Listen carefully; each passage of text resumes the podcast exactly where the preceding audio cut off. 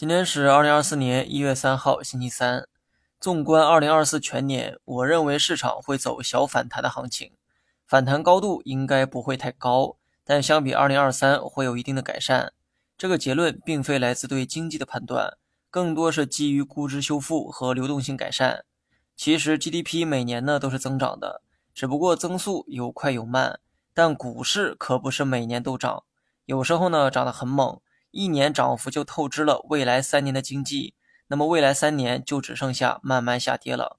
其实过去两年呢就是这么过来的，把大涨的二零二零年呢也算上，最近四年的经济啊都不太好，可二零二零年却走出了小牛市。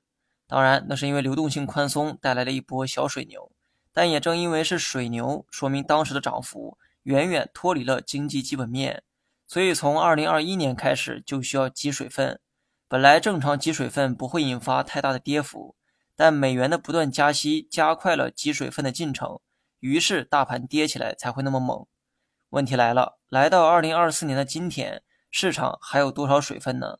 论估值，部分指数已经回到了二零一八年，你总不能说现在的经济体量还没有二零一八年大吧？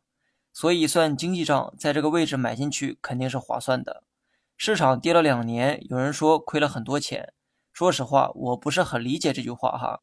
如果按照我说的，每次加仓都加在三千点附近，即便亏损又能亏多少？绝不可能亏的比市场跌幅更多。记住，炒股就是行情好时争取多赚，行情差时争取少亏，长此以往就能实现稳定盈利。什么行情都想着赚钱，本质上就是在赌。好了，以上全部内容，下期同一时间再见。